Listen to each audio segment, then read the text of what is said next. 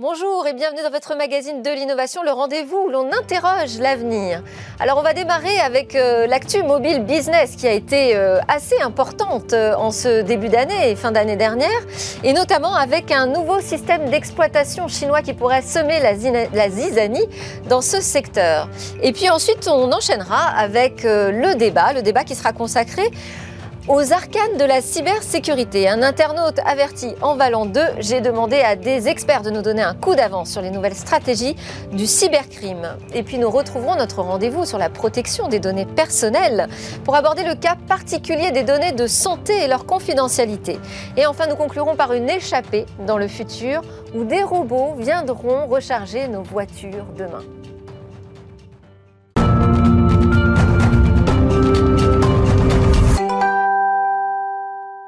Bonjour Jérôme Bouteiller, très contente de vous retrouver dans cette nouvelle année 2021. Tous mes voeux d'abord.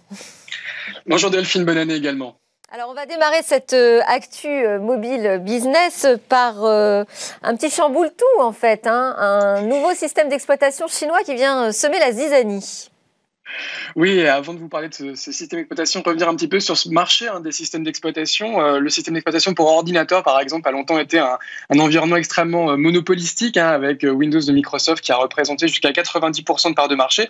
Autant le, marché des, systèmes d'exploitation pour mobile était beaucoup plus dynamique. Au début des années 2000, par exemple, on avait un marché qui était dominé par Symbian, un système d'exploitation européen qui était déployé sur les smartphones Nokia. On avait également d'autres environnements comme Windows Mobile de Microsoft, Palm OS de Palm Source ou, encore BlackBerry OS de, de RIM. Oui, autant d'OS qui ont totalement disparu d'ailleurs. Oui, tous ces systèmes d'exploitation mobile de, première génération ont été balayés hein, en à peine quelques années par l'arrivée d'une seconde génération de logiciels à la fin des années 2000. C'était d'abord iOS, hein, le système d'exploitation de l'iPhone lancé en 2007 par Apple et qui a révolutionné hein, le marché des, smartphones avec euh, son interface euh, tactile, euh, sa technologie multitouch et ses nombreuses applications qu'on pouvait télécharger depuis un store. Suffit ensuite Android de Google lancé dès 2008 avec sensiblement les mêmes avancées technologiques qu'iOS, mais avec, avec un avantage décisif, n'importe quel constructeur pouvait l'adopter, et contrairement à ses concurrents de l'époque, il était gratuit. Et quelles sont leurs parts de marché aujourd'hui? Alors, en, une décennie, euh, Android est clairement devenu le, Windows hein, du téléphone. Selon une étude StatCounter, on peut évaluer à peu près à 85% sa part de marché mondial contre 15% pour iOS. En France, une étude récente de l'ARCEP évaluait la part de marché d'Android à à peu près 75% contre 25% euh, pour iOS. Dans les deux cas, Windows Mobile, PalmOS, Bada, BlackBerry ou Symbian ont complètement disparu. Et aujourd'hui, on peut clairement parler de duopole pour ces deux systèmes d'exploitation américains.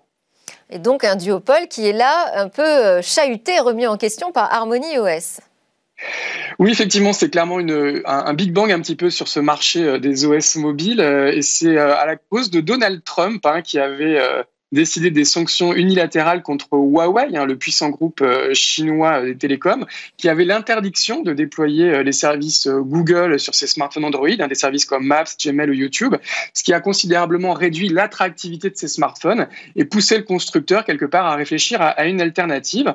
Alors ils avaient, ils ont réfléchi à un OS souverain afin de ne pas dépendre d'Android, de ne pas dépendre de Google et de ne pas s'exposer à d'éventuelles nouvelles sanctions américaines. Alors l'année dernière, ils avaient dévoilé une première version hein, de cette OS baptisé Harmony, une version 1.0 qui était euh, initialement prétendument limitée aux objets connectés et aux téléviseurs. Et depuis euh, quelques mois, ils accélèrent avec une version 2 d'Harmony, cette fois-ci dédiée aux smartphones euh, et qui présente exactement la même interface graphique que ces actuels smartphones EMUI 11. Donc là, on voit leurs vraies ambitions. Est-ce que du côté des développeurs, vous voyez un intérêt? Alors, euh, Huawei a organisé une grande conférence développeurs euh, juste avant Noël et ils ont annoncé que plus de 100 000 développeurs s'étaient déjà inscrits à leur plateforme, ce qui est quand même un, chiffre significatif, où ils peuvent accéder à environ 15 000 briques informatiques, hein, les fameux SDK, pour concevoir leur propre application Harmony OS. Une centaine d'éditeurs chinois, parmi lesquels JD.com, China UnionPay, Youku euh, ou iFlyTech ont déjà répondu à l'appel et ont lancé leurs applications Harmony OS.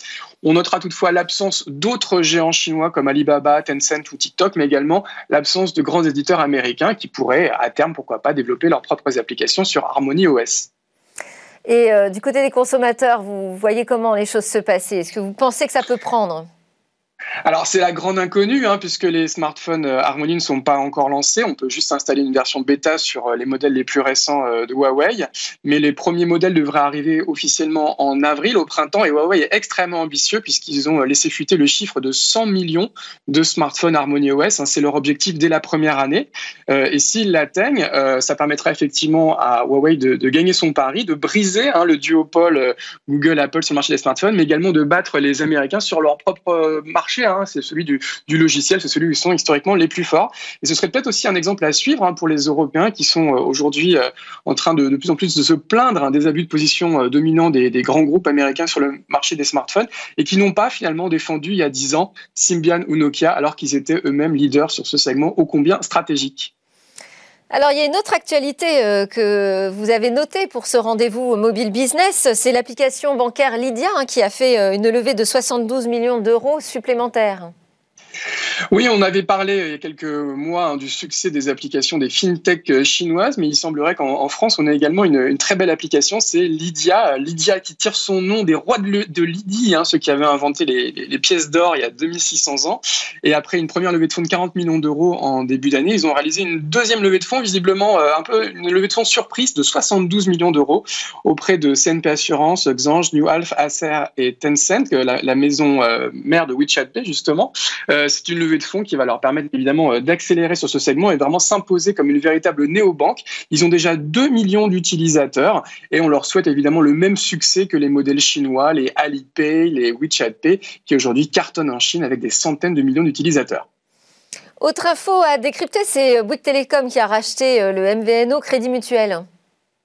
Effectivement, Crédit Mutuel, c'est une banque, mais ils avaient euh, multiplie les initiatives dans le domaine de la téléphonie mobile et, et racheter euh, différentes marques. Alors, on connaissait Crédit Mutuel Mobile, mais ils avaient aussi racheté Énergie Mobile, Auchan Télécom et Cdiscount Mobile, qu'ils avaient regroupés dans une structure qui s'appelait euh, Euro Information Télécom. Et Bouygues Télécom a officialisé hier le rachat d'euros information télécom. Et donc, ça va permettre à cet opérateur, qui revendiquait en début d'année environ 11 millions d'abonnés euh, en France, d'en récupérer 2 millions supplémentaires. Et donc, avec 13 millions d'abonnés mobiles, il devrait faire euh, jeu égal euh, avec Free Mobile et peut-être se hisser à nouveau à la troisième place du podium des opérateurs français, derrière SFR, qui a 14 millions d'abonnés, et Orange, qui en compte plus de 19 millions. Alors on termine, mais très rapidement, avec euh, une union sacrée des industriels européens pour contrer Starlink. Oui, là on part euh, dans les, étoiles, hein, dans l'espace en tout cas. On sait que Elon Musk euh, déploie une constellation de satellites qui s'appelle Starlink pour proposer de l'accès à Internet partout sur Terre avec des satellites en, en, orbite basse. L'Europe avait sa propre constellation qui s'appelait OneWeb, mais elle est passée sous contrôle britannique et à cause du Brexit, l'Europe n'a du coup plus de constellation euh, satellitaire et a décidé de regrouper plusieurs industriels, parmi lesquels Airbus, Arianespace, Eutelsat, Ispasat, OHB, Orange, SES, Telespazio et Thales, afin de concevoir sa propre euh, euh, flotte de satellites en orbite, en orbite basse, donc une flotte qui compléterait Galileo, qui est le système de, de géolocalisation par satellite. Il n'y a pas encore de nom, mais ça devrait permettre à l'Europe d'avoir une technologie d'accès Internet complémentaire de la 5G, complémentaire de la fibre optique, notamment pour desservir les zones blanches. Eh ben, on va suivre tout ça ensemble. Merci beaucoup Jérôme Bouteiller, fondateur d'écranmobile.fr. On enchaîne avec notre débat sur la cybersécurité en 2021.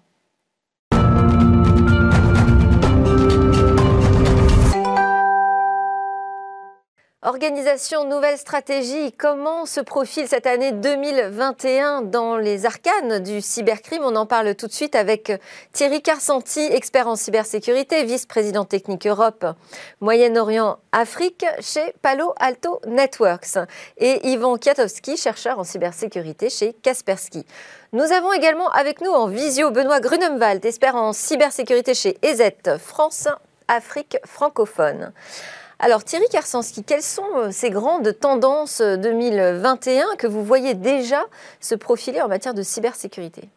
On a constaté, euh, suite à la pandémie Covid, une accélération de cette transformation numérique que les entreprises prennent en compte depuis un certain nombre d'années, une accélération du télétravail, avec un télétravail parfois contraint, forcé, qui a dû se mettre en place de manière très rapide et qui a forcément un impact sur la cybersécurité. On voit un nombre d'attaques très C'est-à-dire c'est un, un, terreau idéal, le télétravail, pour les cyberattaquants? Effectivement, ça augmente le terrain de jeu, si je puis dire, pour les hackers, puisqu'il y a de plus en plus d'équipements qui sont connectés sur Internet directement, par sur le réseau de l'entreprise, donc pas forcément protégés par les systèmes existants. Ça génère forcément euh, des attaques supplémentaires, des attaques qui réussissent pour un certain nombre d'entreprises. Et, et est-ce que ça génère du coup de nouvelles attaques, de nouveaux types d'attaques?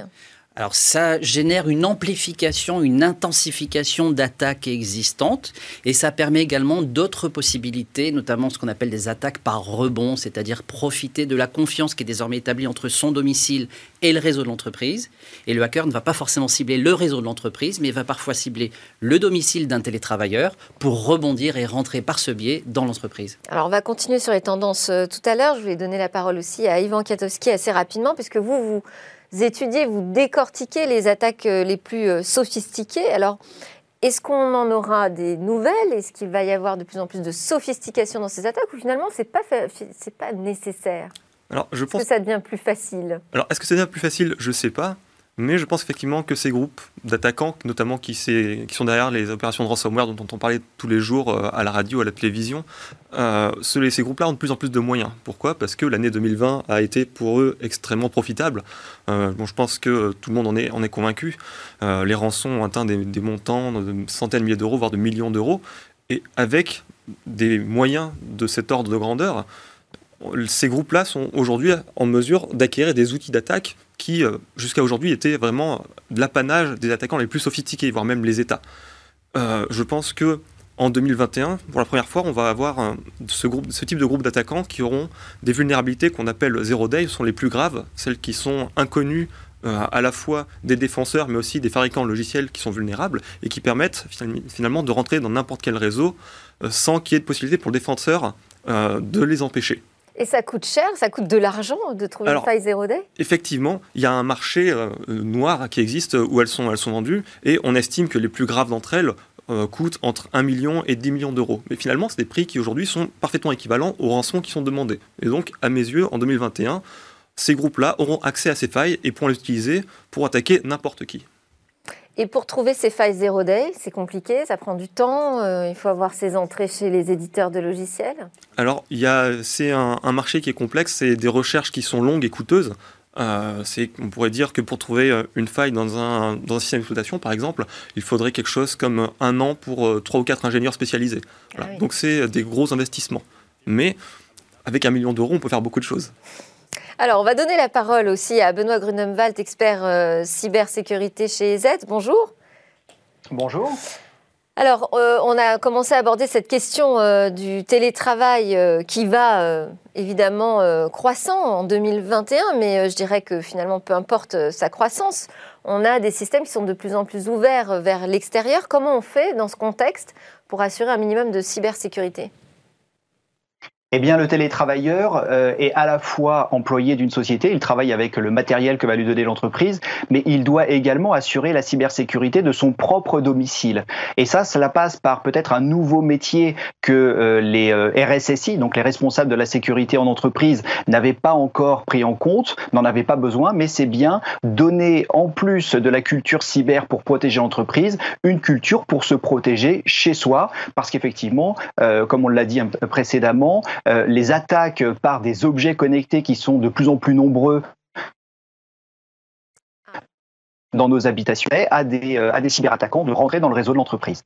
Alors, vous évoquez aussi effectivement les objets connectés. Est-ce que c'est toujours la bête noire? Est-ce que ça le sera toujours en 2021 Parce que moi, j'ai reçu sur ce plateau des fabricants qui m'assurent que désormais, tout est bien protégé.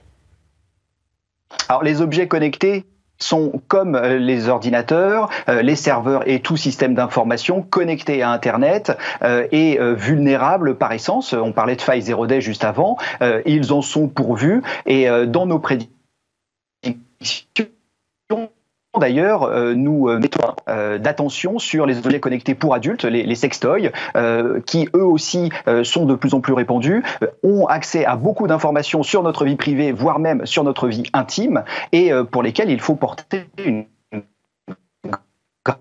grave attention en tant que fabricant, mais aussi en tant qu'utilisateur. Bon, on a un petit problème de, connexion, mais on a compris le message. Euh, autre grande tendance, j'imagine, c'est le recours au cloud. On n'arrête pas de se féliciter euh, du fait que les entreprises passent enfin au cloud, notamment en France. C'est euh, aussi une nouvelle source de danger ou au contraire, c'est plutôt rassurant? C'est à, la fois une opportunité et aussi un, nouveau risque, un nouveau vecteur d'attaque. Alors expliquez-nous, quel est l'avantage et l'inconvénient? Alors les données de manière traditionnelle, c'est finalement le pétrole de cette nouvelle économie, l'économie du numérique. Ces données, elles étaient historiquement dans des centres de données qui étaient des serveurs physiquement gardés dans les de l'entreprise.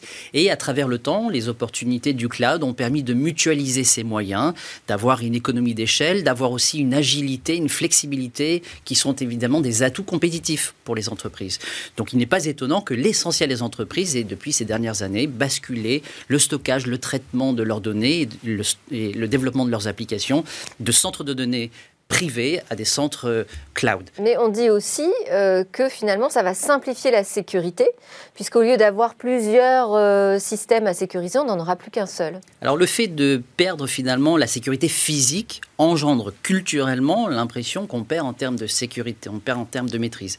Et évidemment, tout l'enjeu dans le domaine de la cybersécurité, c'est de fournir des briques technologiques pour faire que on soit finalement dans un cloud davantage sécurisé d'un point de vue cyber que l'on l'est sur des centres de données classiques. Donc ça simplifie la sécurité. Ça la rend euh, différente c'est-à-dire qu'on ne réplique pas les modèles traditionnels dans le cloud. Et si on utilise les nouvelles technologies qui sont disponibles en termes de protection, on peut assurer un niveau de sécurité largement supérieur tout en gardant l'agilité et tous les avantages que fournissent le cloud. Yvan Katowski, euh, j'imagine que les cybercriminels s'organisent en fonction aussi des évolutions de nos usages. Euh, est-ce qu'ils ont des nouvelles stratégies là que vous voyez arriver, qu'ils vont mettre en place davantage en 2021 Alors, pour les cybercriminels, la question du cloud, elle ne change pas grand-chose fondamentalement, parce que quand un attaquant arrive dans le réseau d'une entreprise, il va avoir accès à toutes les données de cette entreprise, où qu'elles soient stockées. On peut imaginer que si jamais une entreprise a fait le choix de dématérialiser ses données et de la donner à un fournisseur de cloud, elle aura quand même besoin de conserver un lien vers ces données. Elle a besoin de les consulter, de les modifier, de les d'ajouter des choses dedans. Et ça veut dire que l'attaquant qui est présent dans le réseau de la victime, eh ben, il va forcément avoir accès à ces mêmes données comme la victime.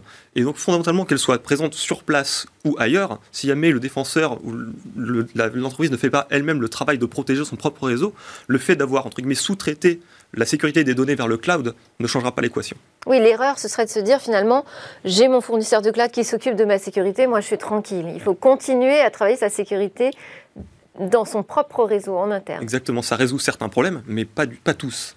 Alors, je, parlais des, nouvelles euh, stratégies, parce qu'on a ensemble, lors d'une interview, nous avait expliqué comment les groupes criminels s'organisaient, hein, ce n'était pas finalement un groupe euh, homogène et clairement identifié, mais ils faisaient appel à plusieurs prestataires. Ça, c'est une tendance qui se confirme en 2021, selon vous? Alors oui, c'est euh, un écosystème qui est bien sûr qui est vivant, fluctuant et qui évolue.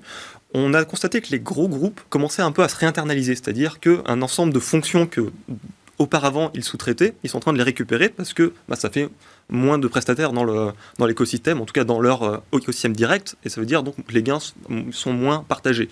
Donc pour eux, c'est avantageux. Et d'un autre côté, il y a un autre phénomène qu'on voit en parallèle, c'est le fait que certains attaquants qui sont liés initialement plutôt à des, États utilisent les accès que originairement ont été utilisés par cybercrime, c'est-à-dire ils, utilisent ces prestataires qui euh, donnent des points d'entrée dans diverses entreprises pour ensuite collecter du renseignement et non plus faire des attaques financières. Et donc finalement, la clientèle tourne un petit peu, mais l'écosystème est bien vivant. Et l'écosystème se consolide. Alors ça, c'est peut-être une bonne nouvelle pour ceux qui en font la chasse et la traque. Oui et non. C'est-à-dire qu'encore une fois, c'est un organisme, et, euh, ou plutôt une hydre. Et à chaque tête qu'on coupera, il y en a deux qui vont repousser. Donc je ne dis pas qu'il faut baisser les bras, mais on ne peut pas crier victoire tout de suite. Euh, Benoît Grunenwald, est-ce que vous nous entendez toujours? Oui, très bien. Alors, euh, vous, avez évoqué les nouveaux dangers. Est-ce que vous, vous avez vu arriver de nouvelles stratégies d'attaque? Alors, on, note que euh, effectivement, les ransomware seront de plus en plus présents sur l'année 2021. On les a vus très prévalents sur l'année 2020, et on sait que comme les entreprises vont faire des efforts pour se protéger, les cybercriminels, les cyberattaquants vont eux aussi devoir faire encore plus d'efforts pour être furtifs. C'est-à-dire passer au travers des différentes défenses que l'on va monter pour pouvoir atteindre leur but. Et donc la furtivité euh, va faire partie encore plus de l'arsenal des cyberattaquants pour 2021.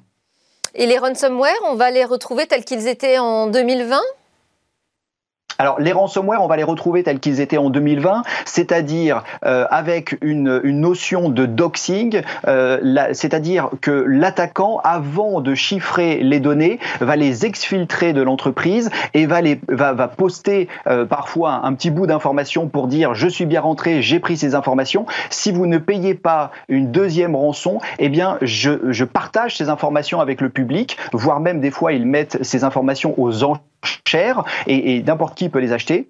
Ce qui fait que si ce sont des informations qui tombent sous le coup du RGPD ou de toute autre loi concernant les données personnelles, eh bien l'entreprise qui s'est fait une fois attaquer pourrait également tomber sous le coup euh, d'une amende euh, au titre de ces, réglementations.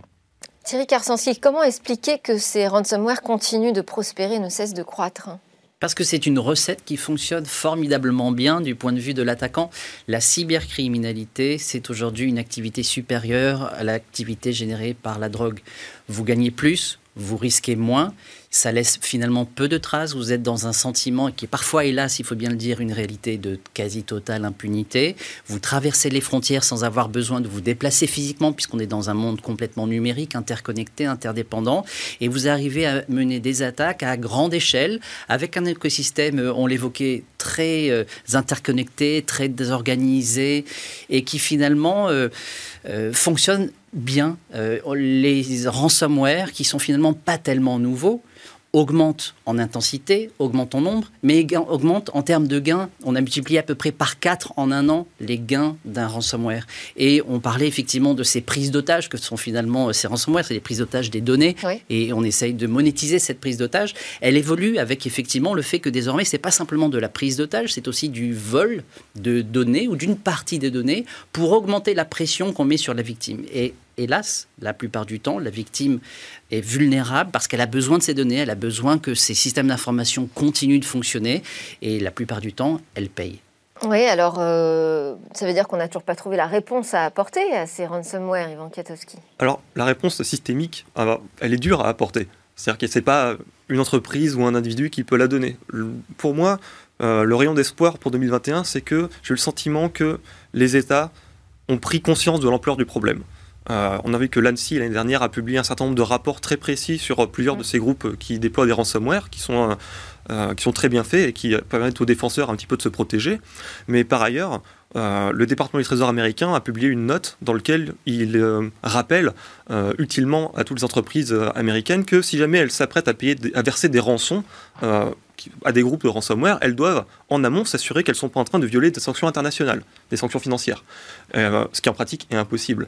Et donc je crois que c'est un moyen pour le, gouvernement américain. alors, juste s'en tenir à dire, euh, vous n'avez pas payé les rançons, c'est illégal. Est-ce que ça suffit pour euh, protéger ou enrayer le phénomène? Eh bien, je pense que le fait de passer d'une zone grise où rien n'était dit à une déclaration officielle où le gouvernement demande explicitement aux entreprises de s'assurer qu'elles ne sont pas en train de se mettre dans l'illégalité, pour moi, c'est un signal fort qui consiste à dire qu'à partir de maintenant, c'est-à-dire à partir de 2021, euh, le gouvernement ne souhaite plus que ces groupes criminels soient euh, alimentés en argent de la sorte. Oui, c'est-à-dire qu'on dit stop, on, arrête de payer. Alors après, on a reçu aussi sur ce plateau euh, euh, des représentants des grandes entreprises, qui, euh, le CIGREF pour le citer, qui justement s'insurgent en disant mais nous on est seuls finalement. Hein, ils, ont interpellé le Premier ministre au mois de décembre mm. dernier et de toute évidence, c'est très difficile pour un chef d'entreprise d'accepter d'interrompre son activité, voire même parfois de devoir licencier parce qu'on n'arrive pas à récupérer un système d'information qui refonctionne. Il faut bien comprendre qu'on a vraiment basculé dans une économie qui est complètement dépendante du numérique. Et donc, il est finalement assez compréhensible que quand on n'a pas des sauvegardes à jour, quand on n'a pas une capacité à se remettre rapidement d'une telle attaque, il est finalement, finalement, finalement assez raisonnable économiquement euh, de pouvoir redémarrer son activité, même si, hélas, euh, l'argent profite dans ce cas-là. Un, un, engrenage.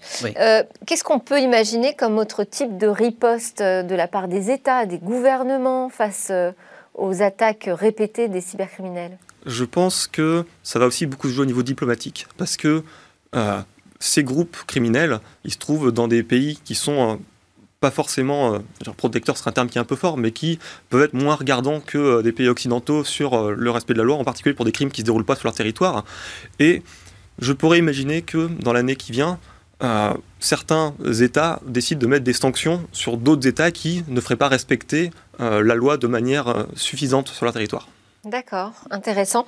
Il y a aussi cette tendance, vous m'en aviez parlé, de divulguer des informations hein, sur les groupes attaquants.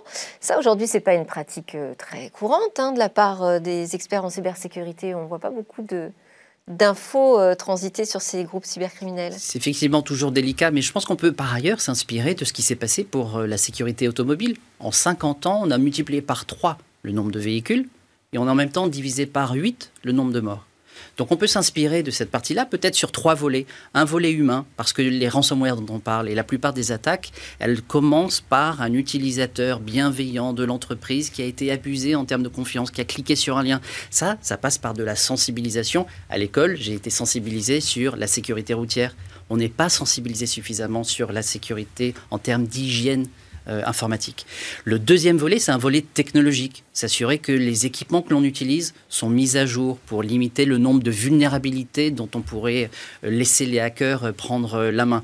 C'est avoir des sauvegardes qui sont à jour. C'est vrai au niveau personnel, sur ces smartphones, sur ces ordinateurs. C'est vrai également des entreprises. Et c'est pas simplement faire des sauvegardes, c'est s'assurer qu'on est capable de les restaurer, donc faire des tests régulièrement. Et enfin, un troisième volet qui dépasse la technologie, qui dépasse l'humain, qui est d'un point de vue réglementaire, créer un écosystème qui favorise favorise finalement euh, une, une coopération internationale la menace dont on parle, elle n'est pas à l'échelle d'une entreprise, elle n'est pas à l'échelle d'un pays, elle est à l'échelle planétaire, parce que tout est interconnecté, parce que l'Internet n'a pas de frontières, et parce que le cybercrime s'est organisé de cette manière-là pour tirer profit du fait qu'il y a peu de coopération également d'un point de vue juridique. C'est certain qu'on parle beaucoup de la régulation des réseaux sociaux, on n'en parle pas encore finalement assez hein, de la régulation de, de la cybercriminalité. Euh, Ivan Katowski, sur ce point de divulgation d'informations sur les groupes criminels, on en est où? Alors, c'est euh, quelque chose qui est plutôt nouveau et on n'en parle pas pour une raison simple, c'est que ce n'est pas tellement lié au cybercrime. C'est lié à l'espionnage. Donc euh, des attaques État contre État, ou en tout cas État contre intérêts stratégiques de leurs adversaires, perçus ou, non. Et c'est généralement des choses qui se déroulent, c'est-à-dire dans le plus grand secret une tendance qu'on a vu émerger vraiment en fin de cette année, fin d'année dernière et début de, cette année, c'est le fait que des États publient des informations sur les outils utilisés par d'autres États. Et donc ça, c'est intéressant parce que c'est finalement une nouvelle corde à l'arc de la cyberdéfense, en tout cas une nouvelle stratégie pour euh, empêcher les adversaires de, euh, nuire à, leurs intérêts. C'est le fait de dire, voilà, on a vu cet outil qui est utilisé sans aucun élément de contexte, et ensuite la communauté, euh, tous les chercheurs, eh ben, s'intéresse par exemple à tel fichier qui aurait été désigné par euh, un organisme quelconque. Et en faisant ce travail, nous, on va être capable de découvrir que ça a été utilisé dans des attaques contre tel secteur, dans tel pays, etc. Et ensuite, on va écrire des rapports là-dessus et on va faire monter le niveau de connaissance globale des défenseurs sur ce type d'attaque. Et donc, c'est une manière, finalement, de rendre caduque ou inopérant les outils d'un adversaire. Et je pense que. Mais ça, c'était peut-être. Ça existait quand même déjà des collaborations entre les chercheurs de cybersécurité, non? Bien sûr, mais là, on a une information qui part d'un gouvernement et qui. c'est au niveau des États. Voilà, qui vient vers tissu industriel, justement pour nuire à ses ennemis. Donc je trouve que c'est. Euh, et on pourrait passer à l'étape où vraiment on rendrait euh, cette, information publique? Eh, En pratique, elle l'est déjà. Voilà. Mais euh, c'est des informations qui sont techniques et du coup discutées uniquement dans, le, dans, des cercles spécialisés. D'accord. Euh, Benoît Grunemwald, une dernière question, parce qu'on arrive déjà euh, pratiquement à la fin de, ce débat. En termes de technologie, vous, du côté des, outils que vous proposez, qu'est-ce qu'on peut prévoir d'un peu nouveau qui pourrait davantage nous protéger? On parle beaucoup d'intelligence artificielle. Est-ce que c'est vraiment efficace? Effectivement, l'intelligence artificielle est, efficace pour traiter euh, les nombreuses attaques et variantes de logiciels de ransomware, par exemple. Et on va euh, mettre à disposition dans notre cloud, ainsi que euh, avec l'apport de nombreux capteurs, on a à peu près un milliard d'utilisateurs de notre technologie dans le monde, et ça nous permet d'avoir une bonne vision sur les, les, nouvelles attaques. Et donc, cette intelligence artificielle va permettre de faire en sorte que on va mutualiser et aller beaucoup plus rapidement dans la détection comportementale des attaques sophistiquées. Thierry Karsinski, l'avenir, c'est ça? C'est euh, davantage d'IA, de machine learning dans nos outils de protection? Voilà, l'élément clé, c'est davantage. Parce que l'intelligence artificielle, c'est déjà le présent, c'est pas uniquement le futur. Je prends l'exemple d'un client euh, qui a réussi, face au nombre d'attaques très importants, vous avez beaucoup d'alertes qui arrivent auprès des équipes sécurité de beaucoup des entreprises. Et parfois, ce qui est difficile pour eux, c'est d'arriver à trouver les bonnes informations, celles importantes sur lesquelles ils vont devoir agir. On a réussi, grâce à l'intelligence artificielle, à diviser par 50 le nombre d'alertes qu'ils doivent gérer d'un point de vue humain et à multiplier par, à diviser par 8 pardon, le temps de réponse à une attaque. Ça se fait par effectivement du machine learning, de l'intelligence artificielle, de l'automatisation, de l'orchestration, bref, essayer d'avoir le maximum d'autonomie. On parle de voitures autonomes, pourquoi pas également euh, des équipes sécurité en grande partie autonomes, finalement de basculer d'une asymétrie entre l'attaque et la défense où ce sont des machines face à des humains et on sait qu'on a des difficultés à trouver les talents en termes de cybersécurité pour les entreprises, à les fidéliser, à passer finalement sur un rapport symétrique de machine à machine, avec bien sûr une espèce de d'homme sécurité augmentée par l'intelligence artificielle. Là, il faut que les, entreprises acceptent hein, de confier une partie de leur supervision à des, à des IA, et ce n'est pas encore tout à fait le cas. C'est pour ça que c'est plus de, de l'intelligence euh, artificielle qui vient augmenter finalement les capacités de l'humain plutôt que de remplacer l'humain. Hein, c'est finalement faire le tri entre ce qui est important, ce qui l'est moins, et essayer de rendre l'humain plus efficace dans ses informations et dans ses décisions. Mot de la fin, Ivan Kiatowski Eh bien, moi je suis d'accord pour dire qu'il ne faut pas oublier l'humain dans la, dans la sécurité. Pour moi, c'est l'échelon le plus important. Et ma recommandation pour les entreprises, c'est toujours, de, avant de passer à ces technologies avancées, s'assurer qu'on a vraiment les bases qui sont couvertes. Les bases, c'est toujours euh, les mises à jour qui sont faites, euh, avoir des produits de sécurité installés sur le réseau, et surtout avoir des humains justement qui sont payés à regarder si tout se passe bien. Ouais, et donc des budgets aussi pour euh, la cybersécurité, ça semble évident, mais il faut encore le rappeler. Merci beaucoup Benoît Grunewald, expert cybersécurité chez Z France et Afrique francophone, Yvan Katowski, chercheur en cybersécurité chez Kaspersky, et Thierry Vice-président technique chez Palo Alto Networks. Alors juste après la pause, euh, Yvan, ça devrait vous intéresser parce que je sais que vous êtes un fervent défenseur de la vie privée sur euh, le numérique. On va parler de la confidentialité, des données, je vais y arriver, euh, pour un cas très précis, celui des données de santé.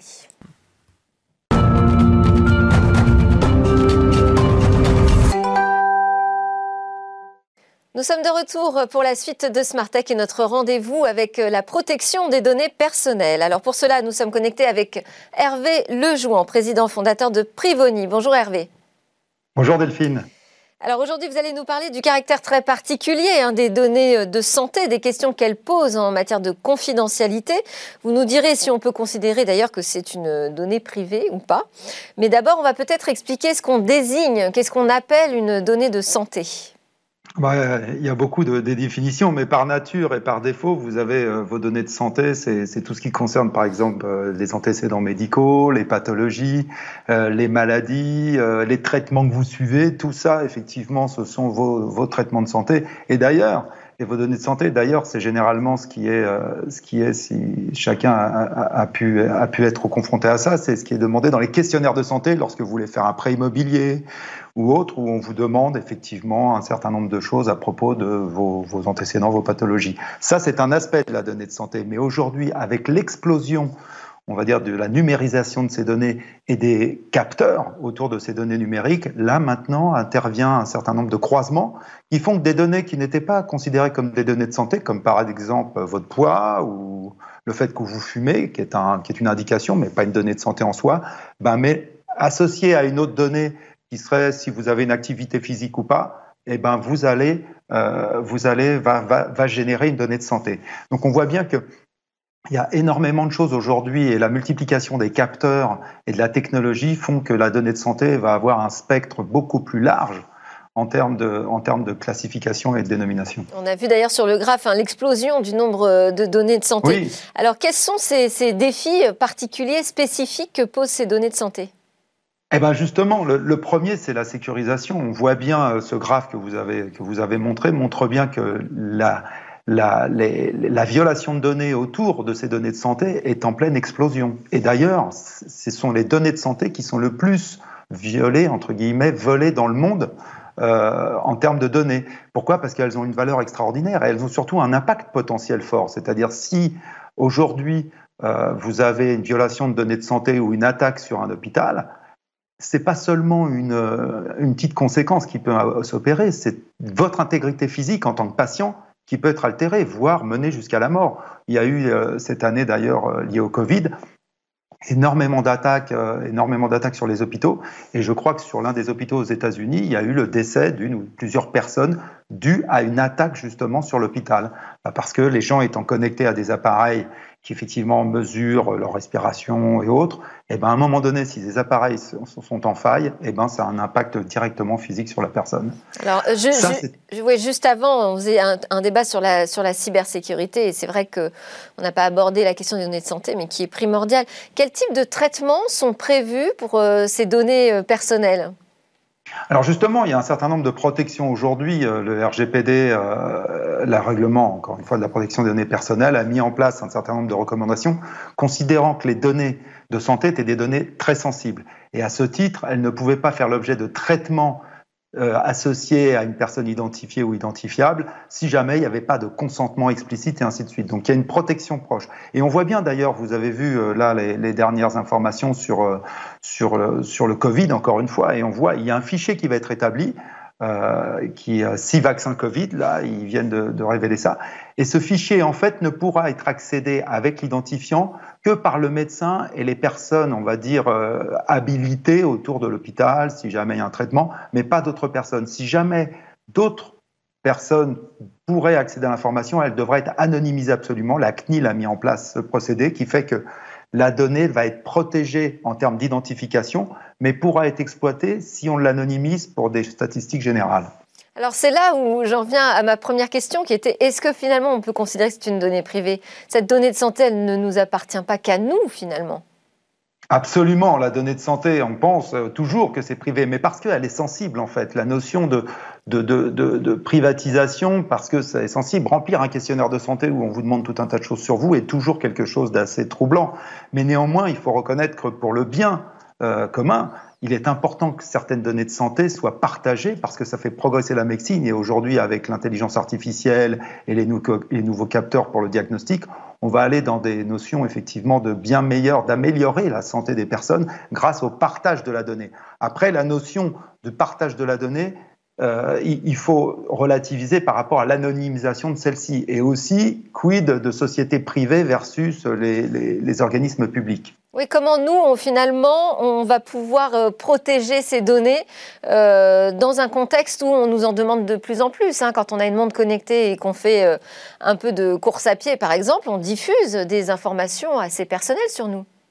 Absolument. Et quand on voit typiquement, et ça c'est un exemple que Fitbit, qui est un des grands acteurs justement de la, on va dire de la mesure de, de, de, de l'entraînement, a été racheté par Google, la question peut se poser de savoir si demain, effectivement, un jour, on ne vous demandera pas de vous connecter à votre compte Fitbit en utilisant euh, vos données Google, ce qui s'est passé avec Nest d'ailleurs, qui avait été racheté, où Google avait racheté Nest il y a quelques années, euh, le thermostat et c'était déconnecté. Et aujourd'hui, pour vous connecter à Nest, vous devez vous connecter avec Google. Donc c'est vrai qu'à titre personnel, on, peut être aujourd'hui utiliser beaucoup d'applications qui vous demandent toujours d'avoir un compte et de vous identifier jusqu'au moment où ces applications sont soit rachetées, soit intégrées, soit partagées avec des acteurs tiers, comme des assureurs aussi par exemple. Ça, c'était des possibilités. Et qui font que derrière, d'un seul coup, votre donnée, elle part sans que vous soyez vraiment conscient. Et on ne me demande pas mon consentement euh, quand euh, j'utilise ces dispositifs euh, de e-santé, on va dire. Ah, si, on vous le demande, mais c'est vrai que bien sûr qu'on vous le demande votre consentement, mais c'est pas très explicite et très très clair. C'est-à-dire qu'il va falloir que vous alliez dans les politiques de confidentialité de ces applications pour vous rendre compte de ce qu'elles peuvent faire et de ce qu'elles envisagent de faire avec ces données. Et, c'est vrai que c'est là où, euh, encore une fois, votre consentement, il est malheureusement, il est donné, mais il n'est pas vraiment éclairé. C'est-à-dire que vous n'avez pas, on n'a pas en tant qu'individu vraiment conscience de ce qui peut se passer derrière tant qu'on n'a pas été lire la politique de confidentialité pour se rendre compte qu'ah oui, elle est partagée avec telle et telle société, dans tel et tel contexte, et ça, vous ne le souhaitez pas, bien entendu.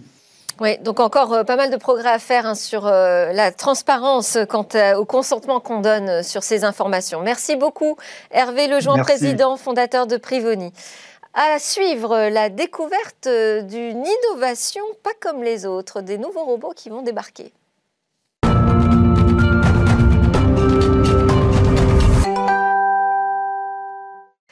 À quoi ressemblera demain? Et Cécilia Sévry va nous en donner un aperçu encore une fois aujourd'hui parmi toutes ces innovations qui peuvent transformer notre quotidien. Bonjour Cécilia. Bonjour Delphine. Aujourd'hui, vous allez nous présenter un robot qui recharge les voitures. Oui, parce que figurez-vous que d'ici 2025, 28 millions de voitures électriques seront vendues dans le monde, 56 millions d'ici 2030. Alors il va bien falloir les charger, toutes ces voitures. Alors il existe déjà, hein, bien sûr, des stations de recharge dans le monde entier et bien sûr en France aussi, mais aucune n'a l'air aussi sympa. Vous allez voir euh, sur les images, euh, on se croirait presque dans le film d'animation Wally. En fait, euh, ce robot de recharge autonome est proposé par Volkswagen.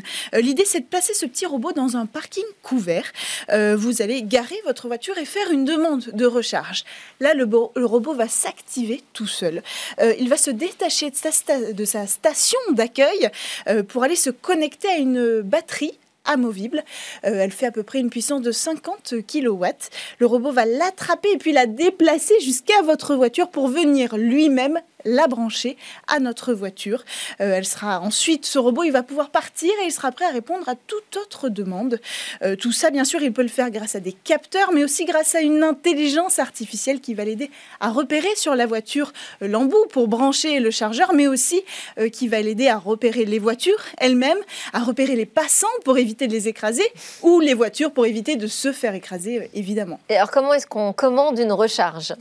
Alors, euh, pour ça, on aura une application. Euh, une application sur les téléphones. On n'aura plus qu'à lancer euh, la demande avec un suivi en temps réel hein, du chargement de notre véhicule.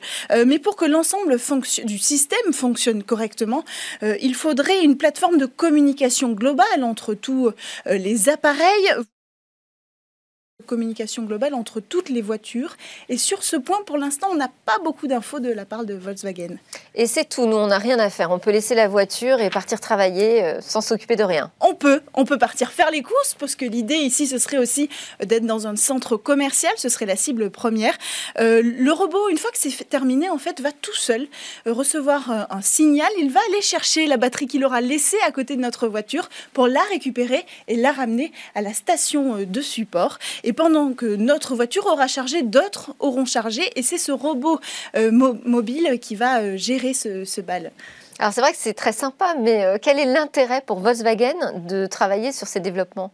Alors l'intérêt de cette solution-là en particulier, c'est qu'on n'aura plus besoin, nous, en tant que consommateurs, de chercher la rare place de parking, euh, la rare place destinée euh, au rechargement de notre voiture électrique ou hybride. Aujourd'hui, on n'en compte vraiment pas beaucoup dans, les parkings. L'autre avantage aussi, c'est que il y aura la possibilité de charger des voitures indépendamment. Donc c'est un vrai gain de coût. On n'a pas besoin d'installer euh, une station à chaque place de parking. Donc pour la personne qui va installer ça dans son euh, parking, ça coûtera moins cher à installer, ce sera plus pratique et on pourra servir plus de monde. Alors euh, bien sûr, cette solution, elle est très intéressante, mais Volkswagen en a développé d'autres un peu plus réaliste, un petit peu plus prometteuse aussi, on peut le dire, en termes de commercialisation. Par exemple, il y a on peut citer le DC Wallbox. Euh, c'est un système accroché au mur, on en fait beaucoup aujourd'hui pour les euh, particuliers. Ce système-là, contrairement à ses concurrents, euh, il distribuera du courant continu et non pas alternatif pour gagner du temps, en fait. il sera équipé de la fonction de charge bidirectionnelle, c'est-à-dire qu'il pourra restituer et récupérer le surplus d'électricité pour le réinjecter dans, dans le réseau et cette solution aussi pourra être placée sur les parkings de supermarchés. Elle devrait d'ailleurs être commercialisée d'ici l'année prochaine. On n'a pas encore de date précise. Et pour notre solution mobile qui ressemble à Wally, on n'a pas non plus du tout pour l'instant euh, d'idée de sortie de ce produit.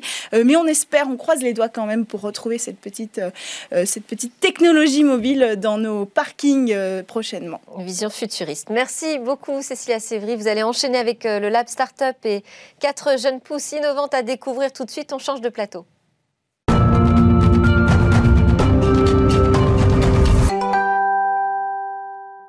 Merci à tous de nous avoir suivis. Je vous souhaite une excellente journée et je vous dis à demain pour de nouvelles discussions sur la tech.